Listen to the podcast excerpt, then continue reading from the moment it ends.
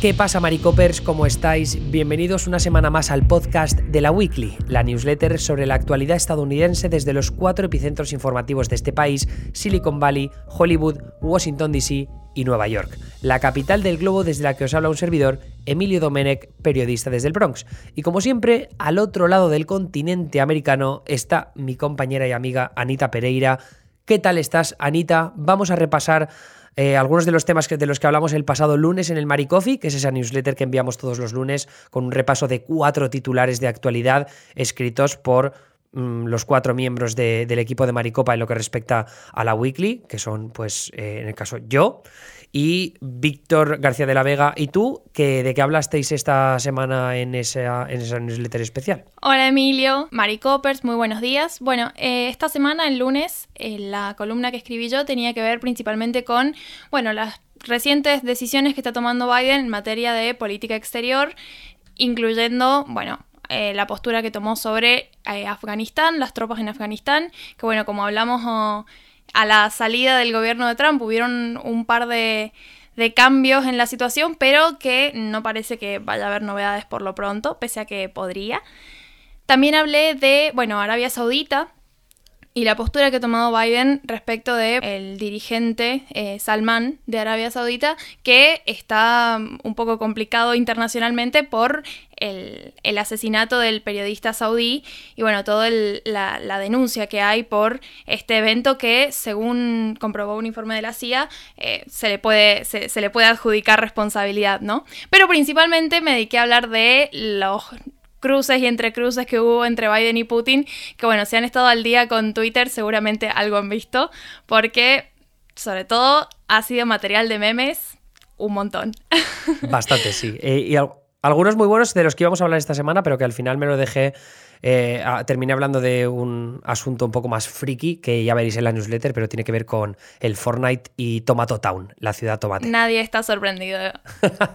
lo sé. Bueno, Víctor Víctor habló de el, eh, un nuevo conflicto dentro de lo que es Disney y Hollywood referido a la desigualdad salarial que casualmente en algún punto algo toca con el tema de la weekly de hoy. Pero bueno, no nos adelantemos. Nos adelantemos. Um, contanos, contanos, ¿de qué hablaste vos, Emilio? Yo estoy hablando de Ron DeSantis, que es el gobernador republicano de Florida, un poco porque se ha producido algo así como la redención del gobernador republicano, porque fue muy criticado, eh, ha sido muy criticado a lo largo de la pandemia por su gestión eh, como gobernador, básicamente porque sus medidas de restricciones han sido bastante más laxas que en el resto del país y sobre todo si se compara su actuación con la de gobernadores demócratas como Gavin Newsom en California o Andrew Cuomo en Nueva York, pues al final parece que las cifras van de su lado. Eh, aquí quizá no se tengan tan en cuenta factores como la geografía, el, urbanismo de Florida, ¿no? que quizá es un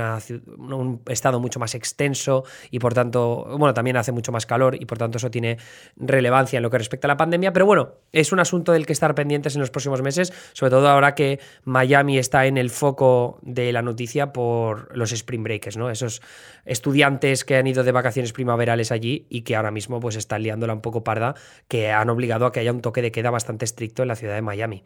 Veremos si hay consecuencias en lo que respecta a la curva de COVID allí, pero ese es el tema que toqué yo en, como digo, en la newsletter, el Maricofi del, del lunes. Y el último es Mario, que, ¿de qué habló Mario Castro Viejo? Mario nos contó un poco sobre cambios en la, en la organización de la comisión que se creó para renombrar las bases del ejército de Estados Unidos, que, bueno, tienen nombres de líderes confederados y por ahí se está buscando si se quiere actualizar este, eh, las figuras que son ejemplo y que, bueno, tienen bases y, demás nombres de, estas figuras.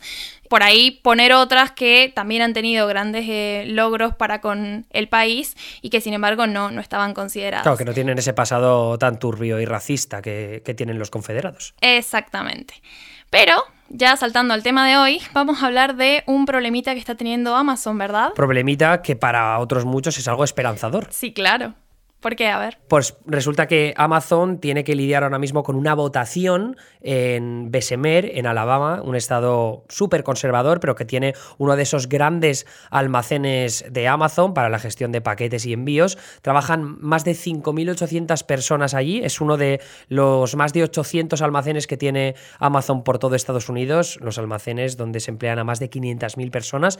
Y este en concreto está siendo eh, noticia ahora mismo porque es, se puede convertir en el primero de todos los almacenes de Amazon que se sindicaliza. Solo necesitan una mayoría simple de esos más de 5.800 trabajadores para conseguir formar un sindicato y que por tanto les permitirá negociar bastante mejor las condiciones laborales, las condiciones salariales en un futuro, ¿no? Porque las negociará ya el sindicato y no tanto los trabajadores de forma individual.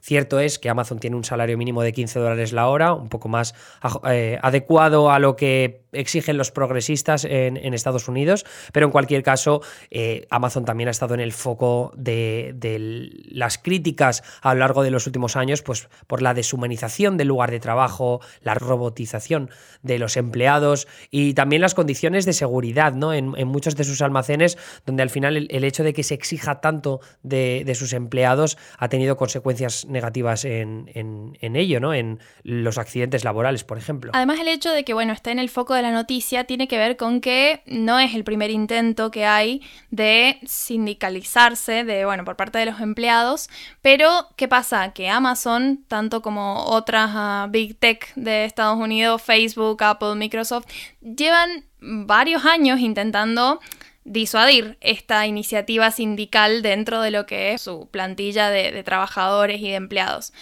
¿Qué pasa? Que por ahí tienen estrategias bastante mm, bien pensadas para disuadir que los, empleados al final voten por formar un sindicato, que de afuera puede parecer súper lógico, Digo, si están en malas condiciones laborales y pueden unirse y transformarse en una, o sea, una suerte de, sociedad, digamos, que pueda exigir y tener más peso con sus reclamos, eh, no, no habría un pero, salvo que, bueno, hay esfuerzos bastante contundentes de parte de, la empresa por impedir que, los trabajadores recurran a esta vía.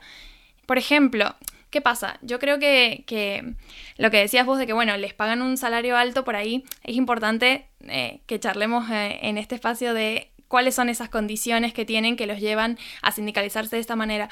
A mí me pasaba, por ejemplo, mm, digamos, viéndolo muy por encima, todo, todo este debate que em, cuesta por ahí hacerse una idea de cómo es eh, la rutina de trabajo de estas personas que los lleva a querer pedir mejores condiciones. Por ahí porque nos han vendido como, como un ideal muy grande de lo que es eh, trabajar para una gran empresa y cuando uno piensa, bueno, cobran un salario bastante mayor que en otros lugares. De hecho, Amazon ha estado em, financiando, bueno, publicidad a favor de esta parte del, proyecto de ley que buscaba aumentar el precio salarial y poniéndose como ejemplo. Eh, habían anuncios de Amazon que decían como, bueno, nosotros ya les pagamos 15 dólares la hora, como, bueno, eh, el resto de empresas lo podrían hacer también. Y es muy fuerte pensar que se ponen como ejemplo de lo que una empresa debería hacer para con sus eh, empleadores, para con sus empleados, digo. Eh, y que después pasen estas cosas, como son todos los, esfuerzos que, son bastante evidentes y que, bueno, los trabajadores los llevan denunciando bastante tiempo también, que están diseñados específicamente para evitar que esta gente se reúna y se pueda organizar y acuda a la herramienta que es el sindicato para pelear por sus derechos laborales. Sí, porque hay, dos factores importantes a tener en cuenta. Uno es lo que decías tú, ¿no? Que, es verdad que Amazon puede presumir de haber puesto el salario mínimo en 15 dólares la hora, también por las presiones que ejercieron figuras como Bernie Sanders, el senador de Vermont independiente, una figura imprescindible de la izquierda en Estados Unidos. Eh, y también es verdad que Amazon, por ejemplo, ofrece seguros médicos bastante importantes en un país donde los seguros médicos son tan caros o inaccesibles para parte de la clase media eh, o de la clase trabajadora, pues siempre es importante tener esa red de seguridad ¿no? por parte de, los trabajadores. Pero en cualquier caso, justifica eso que luego tengas unas condiciones laborales en las que la seguridad no, no siempre prima o en, en el lugar de trabajo en el que eh, la gamificación se pone por encima de la bueno la gamificación esto lo estoy diciendo porque es que ha salido un artículo de The Information que es un medio que cubre asuntos de Silicon Valley en el que cuenta que Amazon está invirtiendo más pasta todavía más recursos en la gamificación de su sistema de trabajo. Qué significa esto que aquellos que están trabajando en los almacenes por ejemplo dependiendo de los tiempos en los que operen en los que terminen distintas tareas pueden eh, ganar en juegos o minijuegos que tienen en su puesto de trabajo lo cual es, es sacado de Black Mirror,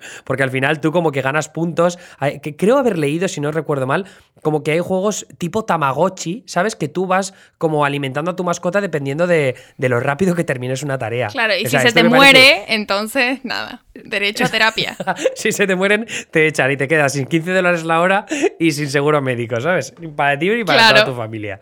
O sea, o sea es un, nivel de, de distopía tremendo. No digo de distopía, pero aparte se siente como volver a los comienzos de Estados Unidos donde, no sé, el Taylorismo controlaba la cantidad de segundos que se demoraba un obrero en subir una bolsa a un camión. Eh, es, de alguna forma retroceder. sí, y que lo sigue haciendo Amazon. O sea, esto ahora mismo tienen como unas eh, pautas súper estrictas de lo que tienen que, cómo tienen que operar sus empleados.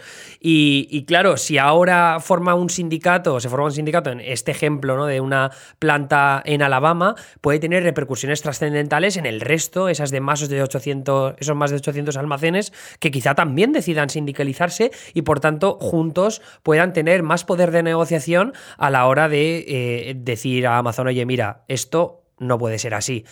Eh, esto no solo tiene repercusiones a nivel de los sindicatos dentro de Amazon, también en el resto de grandes compañías de Silicon Valley, ¿no? Porque eh, al final esto es como un virus en el bueno y en el mal sentido, dependiendo de qué lado de la. de en qué bando estés en lo que respecta a la formación de sindicatos. Pero no solo eso, sino también eh, a la hora de qué repercusiones tiene en el precio, por ejemplo, de la suscripción de Amazon Prime, que es a todas luces el modelo de suscripción más exitoso de toda la historia de Estados Unidos a nivel de empresa privada. O sea, es que no hay nada semejante. Entonces, si empeora el, nivel de envíos, la rapidez y sobre todo el precio, esto puede ser pues muy importante para que Amazon no siga teniendo el crecimiento que hasta ahora. Es verdad que ya se ha establecido como un gigante del comercio electrónico prácticamente imbatible, pero bueno, que al, final esto de los sindicatos eh, está, eh, tiene sentido porque han luchado tanto contra ellos en los últimos años, porque además, Anita, hay un un historial muy bestia en este aspecto. Sí, tal cual. Hay, han habido varios eventos que, que desembocan, bueno, en este nuevo, que quizás pasa la historia como uno más de los intentos o quizás no y como decíamos sienta precedente para que después otros empleados dentro de, Amazon puedan recurrir a, lo,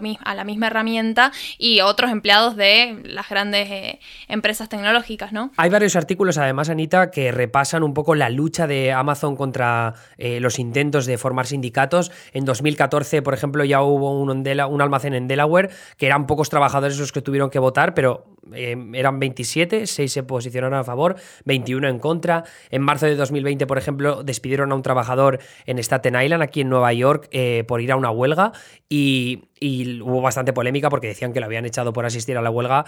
Luego, pues decían que no, que era porque había estado en contacto con un positivo de COVID, no había avisado. Y luego en septiembre eh, también hubo bastante polémica porque Amazon estaba buscando analistas capaces de localizar, y pongo comillas, amenazas de organización laboral contra la empresa, es decir, sindicatos, básicamente. y ahora con el caso de la, del almacén en Besamer, Besemer, perdón, eh, está viendo o sea, unos ejemplos que he leído en varios medios de comunicación que es de locos, o sea, de análisis súper exhaustivo de cualquier mención que haya sindicatos dentro de la empresa, publicidad, eh, reuniones con empleados para convencer de que no lo hagan, webs, páginas web, eh, luego también están, se estaban, bueno, habían acusaciones por parte de los activistas que le habían pedido a Amazon a las autoridades locales en Bessemer, en Alabama, para que cambiaran el ritmo de unos semáforos para que los activistas no tuvieran tiempo de convencer a los trabajadores en los semáforos, lo cual me parece una absoluta locura y salvajada. Pero en cualquier caso, ahora lo que importa es el posicionamiento político ¿no? de representantes que, ya han hecho declaraciones bastante importantes, Anita. Sí, por supuesto. Eh, de hecho, lo más relevante es que esta iniciativa ha tenido apoyo de ambos partidos. Y bueno, eso ya es mucho decir en Estados Unidos. Así que bueno, vamos a, ver un poco quiénes han sido. En primer lugar, el presidente. Eh, Biden eh, puso un tweet con un video adjunto donde, bueno, se posicionó a favor de estos esfuerzos de, organización. Si bien se cuidó bastante en mencionar a Amazon, por ejemplo, y demás, porque bueno, es lógico, eh, sí dejó claro que es decisión de los trabajadores formar un sindicato o no y que la empresa no tiene que no tiene por qué meterse en eso ni ejercer coerción de ningún tipo sobre eh, esta decisión de los trabajadores. Que de hecho dijo algo que, que me pareció como muy una frase para citar. Dijo, mm, Estados Unidos no fue construido por Wall Street, fue construido por la clase media y los sindicatos construyeron la clase media. Es como nice. toda una declaración. Pero dentro de lo que es el ala progresista de los demócratas, obviamente eh, hubieron más apoyos que los de Biden. Para empezar, Bernie Sanders, que como hablábamos un poquito antes, eh, tiene un historial en esto de criticar a las corporaciones eh, grandes, a, los, a sus directores ejecutivos y el trato que le, le, propician a sus empleados. De hecho, el sitio web del Senado de Sanders tiene, o sea, ha presentado mucho tiempo peticiones que apoyan estos esfuerzos de sindicalización de empleados de Amazon, de Walmart, que es la, la primera empresa, digamos, con mayor cantidad de, de empleados en Estados Unidos. Amazon es la segunda tiene ya como un historial. Y de hecho, en una entrevista hace poco dijo, o sea, se dirigió a, Besos directamente y, como planteando, bueno, cuál era su problema con que los trabajadores se organicen cuando eh, el tipo es uno de los más ricos del mundo. Por ahí como hablábamos, no, no, creo que tenga que ver tanto con una cuestión de dinero, porque de hecho lo están invirtiendo en otras cosas, como vos explicabas, esto de gamificar un poco el trabajo, sino con, bueno, cuánto poder ejercen sobre la, empresa, sobre la empresa estos empleados, que ahí ya hablamos de, de una cuestión totalmente diferente. Eh, Ocasio Cortés, lógicamente, también se pronunció eh, a favor de, bueno, de que los empleados se organicen en un sindicato, pero quizás el apoyo más sorprendente vino del lado de los republicanos, porque bueno, a, mí me sonó bastante lógico que los demócratas un poco eh, apadrinaran la causa de, los sindicalistas, porque bueno, sobre todo el ala progresista tiene como trayectoria defendiendo los derechos de los trabajadores y demás. Suena como coherente. Ahora, de repente, que un republicano saliera a, a, defender a capa y espada a estos um, trabajadores, como por ahí era un poco chocante. Y bueno, estamos hablando de puntualmente Marco Rubio, que es el senador por Florida, y que escribió un artículo para USA Today. Y bueno, en ese artículo se explayó todos sus pensamientos sobre la cuestión y bueno, terminó de definir su postura del lado de los, los trabajadores. Pero bueno, a mí, lo, que me, lo que me parece mazo gracioso del apoyo de Marco Rubio es que eh, lo titulaban muy bien en New York Magazine, que decía eh, Rubio, dos puntos los trabajadores de Amazon se merecen un sindicato porque Bezos es woke. Totalmente, yo también lo vi. La, palabra que se usa en Estados Unidos para definir a aquellos que son progresistas en lo social, ¿no? Lo, que apoyan lo políticamente correcto, siempre están del lado de la justicia racial, la justicia de género y tal. Entonces es como, así, ah, pues eh, Jeff Bezos en lo público está apoyando eh, iniciativas políticas que tienen que ver pues, con los derechos de los transgénero, con la igualdad de género, con los derechos de los homosexuales, con la justicia racial por eh, la existencia del racismo institucional. Ah, sí, pues te vas a joder, ahora voy a apoyar a los sindicatos, eh, como parte de la, guerra cultural perpetuada en Estados Unidos. O sea, me parece divertidísimo y al mismo tiempo enternecedor por parte de Rubio, porque es que es una cosa reducirlo todo a una semejante chorrada. Pero bueno, también yo creo que ilustra bastante bien todo este asunto de cómo las grandes corporaciones se aprovechan de esos discursos eh, de justicia racial o de justicia de género, no sé qué, para después eh, seguir practicando eh, posturas muy diferentes al progresismo eh, en las sombras, ¿no? Porque ahí está esa inversión de cientos de miles de dólares por parte de Amazon para reducir a cenizas todos estos esfuerzos sindicales. Exactamente, pero es que yo creo que, bueno, la lógica empresarial dice, eh, bueno, explotar la parte del progresismo que la gente compra y bueno, y la que no conviene explotar no se explota y ya. Y que es algo que saca de quicio a los conservadores, tiene todo el sentido. Totalmente. Eh, pero bueno, sí, lo, de Rubio es todo un, evento. La verdad que era muy gracioso, o sea, leer como el, el, artículo que escribió porque lo que decía básicamente es derecho de los, los trabajadores, sí, sí, sí, no importa, lo importante. y lo importante era que Amazon había sacado de sus plataformas un libro escrito por un conservador y demás. Todos los ejemplos, pero es como lo importante, el punto, la razón por la que yo estoy acá. En resumen, vamos, vamos a seguir hablando del Mr. Potato, del Dr. Seuss y de, de, que han puesto unas notas antes de Peter Pan y de Dumbo en Disney Plus para que la gente sepa que hay representaciones racistas. ¡Oh! ¡Qué, qué, qué delito! Qué, tremendo! En fin, em, em, el, día, la fecha de la que tenemos que estar pendientes en cualquier caso es el próximo 29 de marzo, porque ahora mismo, bueno, los trabajadores de, Amazon en Bessemer, Alabama, llevan votando ya desde hace semanas, pero termina la votación el próximo 29 y ahí sabremos si se supera esa mayoría simple que determinará la formación del sindicato en, esa, en ese almacén de, Alabama, que, como decimos podemos ser, puede ser trascendental. Pero trascendental también ha sido este fin de semana las clases que me ha dado de insultos eh, últimamente Anita porque me sirvió para una quedada en la que conocí a varios argentinos aquí en Nueva York y pude, pude desenvolverme tan bastante bien eh, insultando al son de Vendepatrias, por ejemplo, que lo dije mucho, Anita, y espero que estés orgulloso de mí. Pero también tengo que decir que tuve que pedirte como consulta porque no me acordaba de nada y no tenía tiempo para escuchar los podcasts. No me vayas a acordar. Eh, yo espero que me des hoy un, espero que me des hoy un nuevo insulto que pueda usar para la próxima vez que, vea a estos argentinos, que creo que va a, ser, va a ser este próximo sábado. Totalmente al día con la agenda del señor Domenic. Bueno, el insulto de esta semana, taran taran, es huevón. Huevón, ah, este lo conozco mucho, pero este no es solo argentino, este es de otros países. Ah, ¿en serio?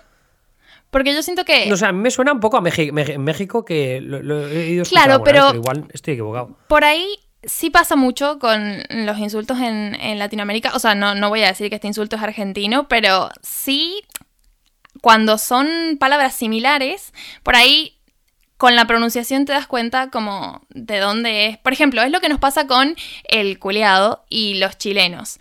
Que los chilenos tienen una versión del insulto mm. que es culiao y ya. Y nosotros lo cortamos en el culiá. Y es como más como decir amigo o no sé, no es un insulto tan así, ¿no? Ah, ya. Entonces el huevón me parece que en otros países, no, no sabría decirte si México o que otro, no quiero meter la pata, pero me parece que se pronuncia más como hueón. Y significa como pesado, ¿no? Eres un pesado. No, acá es, como, como tonto, no sé. Tiraste algo al piso, rompiste ah, algo, qué huevón que sos. Pero acá hacemos el, hincapié en la B corta, el como huevón. ¿Me entendés? Huevón. Ajá. Ok. ¿Y, qué significado usáis? ¿También tonto? Claro, sí, sí, pero. Vale, vale. Particularmente mm, patoso, inútil, como cuando. Vale, pues lo voy a practicar para este fin de semana, pero eso de pronunciar tanto la B habiendo escuchado huevón, huevón, huevón. Vale. Eh, voy a pensar en huevo kinder y seguro que me sale bien. Claro, ajá. Huevón. Vale. Eh, pues, eh, ¿es, muy ofensivo o como corto? No. Insisto, es como. No se van a ofender yo qué sé, alguien se tropieza con vos, te mete un empujón, a ah, qué huevón que sos, no sé, tranqui, tranqui. Está en el grado uno de la lista. Y si le digo eres un puto huevón vendepatrias, eh, ¿eso sí que es ofensivo o no? Yo creo que ahí, ahí se dan cuenta que estás tomando clases y que vas a la mitad del curso. Yo quiero terminar y que me peguen una hostia. Eso es lo que quiero conseguir, Anita. Si ah, no, bueno, bueno. Yo, yo, prometo, yo prometo que, cuando terminemos, si es que alguna vez terminamos, porque insisto, hay un diccionario muy largo. Eh, muy extenso, te, sí. Te, van a cagar a piñas. Perfecto. Pues en esas quedamos. Ya te contaré la semana que viene qué tal ha ido el, sábado con los argentinos. Anita, te mando un abrazo muy fuerte y nos escuchamos el miércoles que viene. Hasta el miércoles que viene, Emilio y Mari Coppers. Adiós.